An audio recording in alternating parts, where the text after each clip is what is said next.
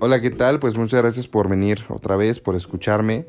Hoy te quiero compartir acerca de cómo es que estoy atravesando la cuarentena, mis experiencias como emprendedor y como persona también, que ha sido un crecimiento constante día a día, a pesar de que muchísimos días no hay motivación y otros días pues se levanta una ola de entusiasmo y me pongo a hacer estas cosas, grabar podcast, eh, unos videos en Instagram, subir fotos y demás. Y todo eso te quiero contar. Muchísimas gracias, espero que le disfrutemos muchísimo.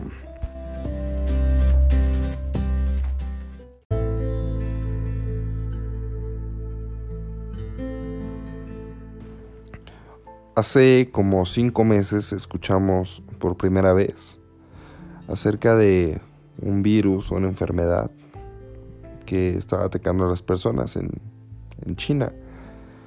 Y realmente, pues, fue una noticia más entre otras 10 de economía, finanzas, cultura, conciertos y demás. Meses después supimos que afectó otras zonas del mundo como Italia, España y nos empezamos a preocupar un poquito más. Se dio nota de que se trataba de una epidemia y meses o semanas después, una pandemia. Nos llegó a nuestra casa, llegó a diferentes partes del mundo, España, México, Francia, Alemania, Argentina, Perú, Estados Unidos y demás. Y de un día para otro cambió nuestra rutina.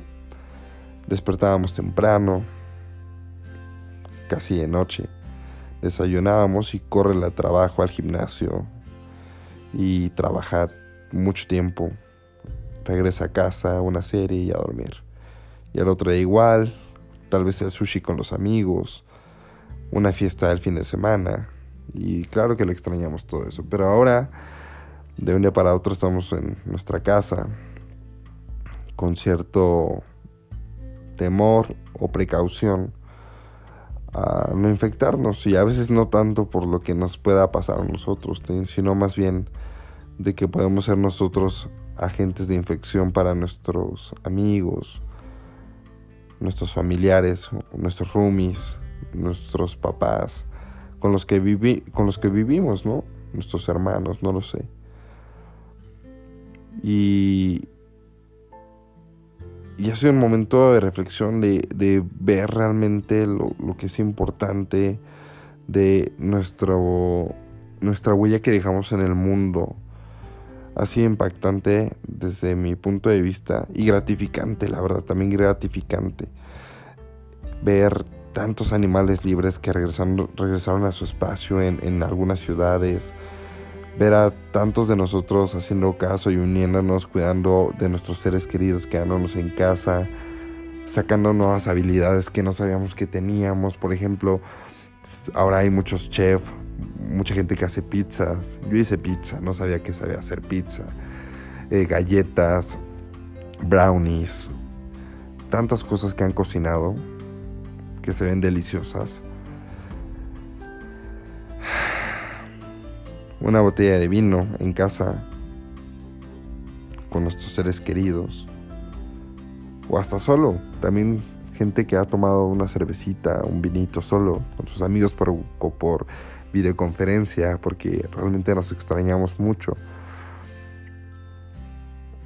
Cuántas muestras de afecto, de cariño y cómo, cuántas soluciones también hemos dado, cuánta invención de la gente por estar queriendo apoyar caretas hechas con acetatos y no sé qué tanto más. La ingeniería mexicana a su máximo. Bien. Y conocemos otros héroes también. Sociedad héroe, es lo que quiere decir. Y conocimos otros héroes que son, creo que los máximos, los que se llevan el gran premio ahorita, que son los médicos y enfermeros. Toda la persona que está en el sector salud, los intendentes que seguramente por ahí siguen.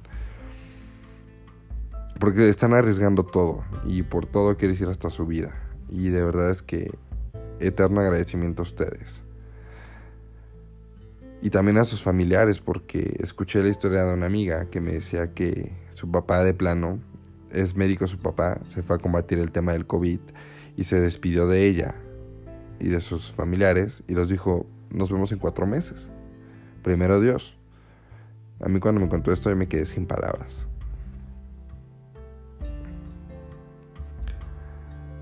Muchas gracias a ustedes, familia de estos doctores, de estos enfermeros, de este personal de salud, a los médicos. De verdad, muchas gracias. Son jefes, son una chingonería. Y pues bueno, creo que realmente ha sido un tiempo de reflexionar. Yo soy de la idea que no se tienen que presionar, no tienen que estar creciendo a huevo en esta cuarentena.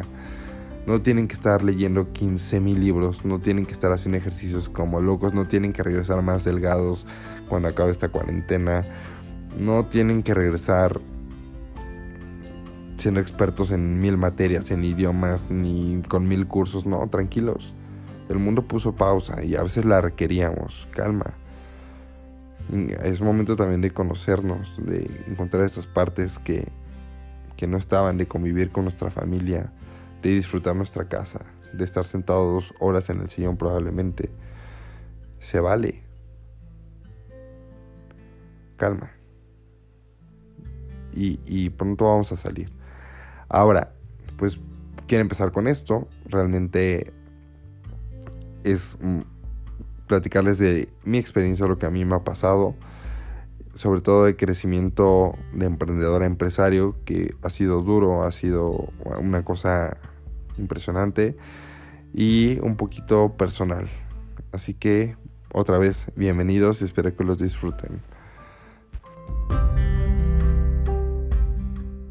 Hola, pues quise dedicarle así más tiempo a la introducción porque creo que es importante saber y situarnos en lo que estamos viviendo ahorita. O sea, tiene más de 100 años que no se vive algo similar en la Tierra como lo que está pasando. Realmente amerita. Y estoy convencido de que en serio no tenemos que regresar el día de mañana siendo superhumanos, ¿sabes? O sea, sabiendo mil idiomas y con mil cursos en la cabeza ni nada. El mundo necesitaba una pausa y estamos en eso. Ya, calma. Es momento de crecer personalmente como humanos. No esa idea de crecimiento personal, la cual estoy muy de acuerdo, pero ahorita no. Eh, de eh, excelencia y todo súper bien y motivación y calma. Calma, es pausa. El mundo pausó, ya.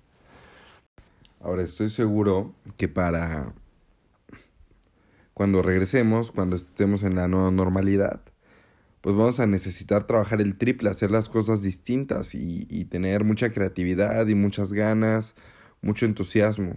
Entonces hay que prepararnos para ese momento. Eh, les voy a contar un poquito de a mí lo que me pasó. Pues resulta que mi, mi actividad era súper súper movida. Me despertaba muy temprano, estaba trabajando desde temprano y, andaba tal vez en tres, cuatro lugares de la ciudad en un día, no sé, el sur, norte, Estado de México, Polanco, etcétera, y luego en el comisariato, etcétera. Estaba hasta en cuatro lugares eh, en, en una en un día y en una semana tal vez estaba en dos estados de, en Hidalgo, Estado de México, Ciudad de México o algo así, ¿no? O sea, llegaba a tener semanas movidas con mucho estrés, preocupaciones y de repente ahorita, aunque me quiera mover, no puedo. Y te quedas así como de, ¿qué onda? Y sinceramente me pasó que también dije, bueno, ¿y quién? Bueno, me hizo la pregunta de mi psicóloga y me dijo, Rich, ¿quién es Ricardo Esquivel si no está haciendo negocios. Y dije, ah, caray. Y la verdad es que me vino la primera enseñanza de la cuarentena y dije, oye, a ver, y a ver, se les voy a hacer a ustedes la pregunta. No sé qué te dediques, no sé qué hagas más, pero por ejemplo, si eres una persona que estudia, que está en la carrera, ¿quién eres tú si te quitamos la carrera? ¿Por qué te despertarías temprano? ¿A qué le dedicarías todo el tiempo que le dedicas a la escuela?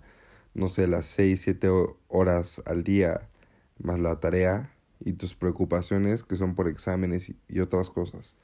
Si te quito la escuela, ¿quién serías? O no sé, tú que eres workaholic y trabajas en una oficina, si te quitamos el trabajo de la oficina, los alcances, los objetivos del trabajo, ¿quién eres? ¿De qué vas a hablar? ¿No? ¿De qué vas a hablar con la, con la persona que te gusta? Porque sí, con las comadres, con los compadres, pues hablas de la chica que te gusta, etcétera, ¿no? Pero a la chica que te gusta, ¿de qué le hablas? ¿Eh? Porque a ellos le hablas pues más de ti, ¿no? Entonces, para mí fue un ejercicio súper fuerte porque dije, bueno, ¿quién es Ricardo? Si no está emprendiendo, no está trabajando y hablando de negocios. Y wow, o sea, de verdad me, me trajo una enseñanza y, y, creo que eso es lo que trajo la cuarentena para mí, en primera, ¿no? O sea, como persona, que creo que es lo que les digo en lo que más puedo crecer ahorita. Dije, bueno, pues Ricardo es alguien que le gustan los viajes, que le gusta hablar de cultura, que le gusta hablar de política un poquito, eh, de, de historia. Y eso he, estado haciendo, he estado leyendo, he estado viendo videos de, de del pasado, de, de guerra mundial, independencia, revolución. Me encantan esos temas.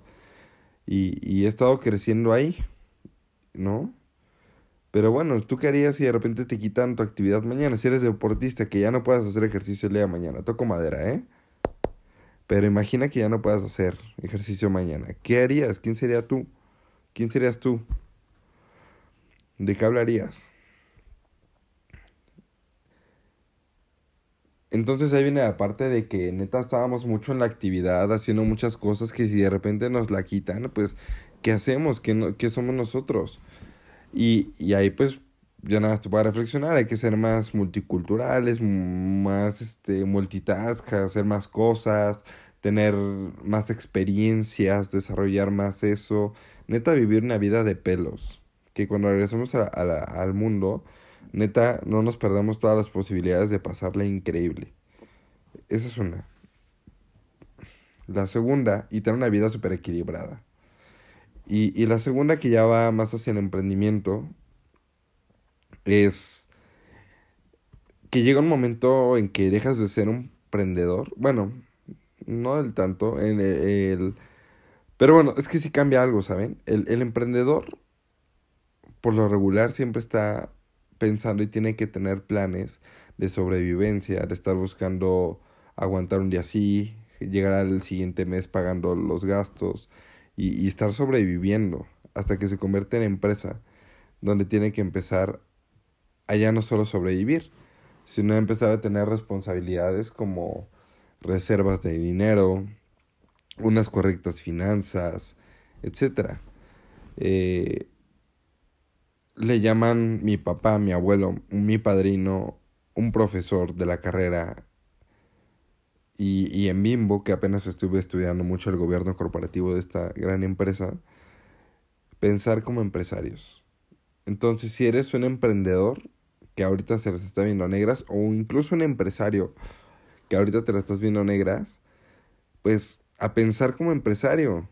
La austeridad, la necesidad de manejar finanzas sanas, de hacer pruebas de financieras, este, corridas, pronósticos, etcétera, toda una ingeniería financiera correcta para poder aguantar este tipo de casos.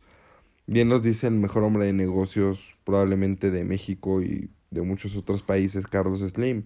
En tiempos de vacas gordas, eh, financiarse bien, eh, manejar gastos bien para aguantar el tiempo de vacas flacas, ¿no? Y por eso yo creo que por eso Telcel, AT&T, digo Telcel, este, las empresas de Carlos Slim, perdón, este, están aguantando bien y hasta están apoyando a sus colaboradores, a sus proveedores, porque lo hizo muy bien el empresario.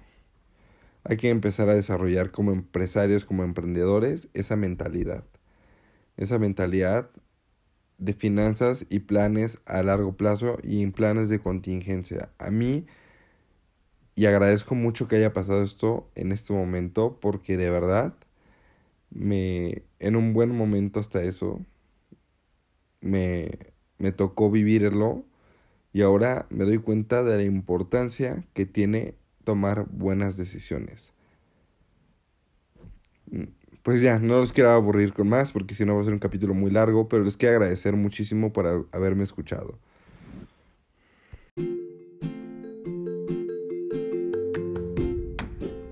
Hola, pues te quiero agradecer muchísimo por haber llegado hasta acá. Te pido una disculpa por haber terminado así de cortante el podcast, pero considero que era necesario. Y en el siguiente vamos a hablar sobre pensar como empresario, ya que es un gran, gran tema súper importante para todos. De verdad, creo que es de los temas que más valen la pena. Pero en fin, lo que hoy aprendimos, primero que nada, es esa necesidad de valorar en el momento en el que estamos, estar conscientes del momento en el que estamos y crecer mucho como humanos, darnos cuenta que somos más que una actividad, que es lo que veníamos haciendo. Si nos la quitan, ¿quiénes somos? Esa es una. Y la segunda es justamente pensar como empresarios y la necesidad de aprender de lo que nos está pasando. ¿Cuál fue tu aprendizaje? Yo sé que el tuyo pudo haber sido distinto, pero muy importante. Te agradezco y nos vemos en los siguientes capítulos. Hasta luego.